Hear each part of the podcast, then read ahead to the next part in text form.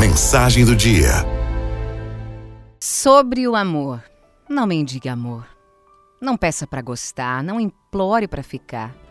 Amor fruto de mandinga e pena não vale nem um poema. Ele é falso, é triste, é pesado, é duro. A gente carrega achando que é o melhor que se pode ter e depois descobre que sem ele somos muito melhores. Somos livres, leves e abertos para esperar o que nos cabe e não o que até agora nos coube. Atenção, carinho, respeito, desejo, amor, nada disso pode ser imposto, nada pode ser pedido, implorado. Porque na medida em que nós mendigamos sentimentos, o sentir deixa de fazer sentido. Doar-se ao outro e a tudo que ele oferece deve acontecer sem regras, sem solicitações, sem restrições, sem indicações. Ele simplesmente deve acontecer. E, inclusive, deve também ter o direito de talvez nunca acontecer. Mas aí, o que, que acontece? Demora, a gente dá uma forçada aqui, outra lá, finge ver o que não existe, ouvir o que nunca foi dito.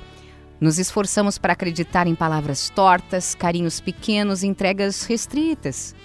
A gente tapa a boca para não dizer o que grita e os ouvidos para não ouvir aquela denúncia quase silenciosa de que ali não há amor.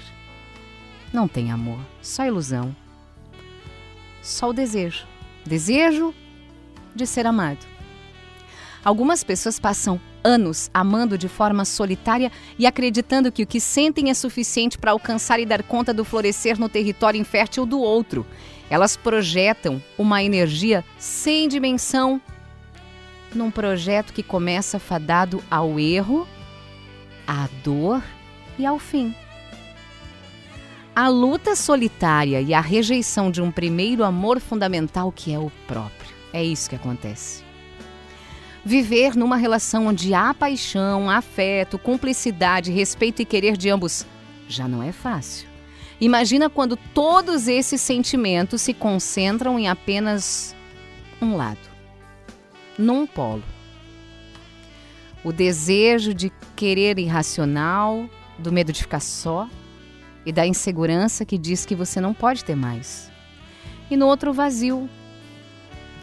Não dá para saber o que é sentido na outra margem porque a nossa querência exagerada não permite enxergar o desejo do outro a pessoa diz que não está feliz ao seu lado, ou que tem dúvidas, que anda perdido, que não pode assumir nada sério, que não sabe o que sente, você, no ímpeto de uma onipotência absurda, toma as rédeas e se joga na batalha para lutar por dois. Dois não. Vai lutar por três. Você, o outro e o ideal de amor que você criou, mas que nunca existiu. Sobre o amor não há muito o que dizer, mas é importante pensar que amor a dois é para ser compartilhado. Se for amor solitário, deve caber somente uma pessoa: você.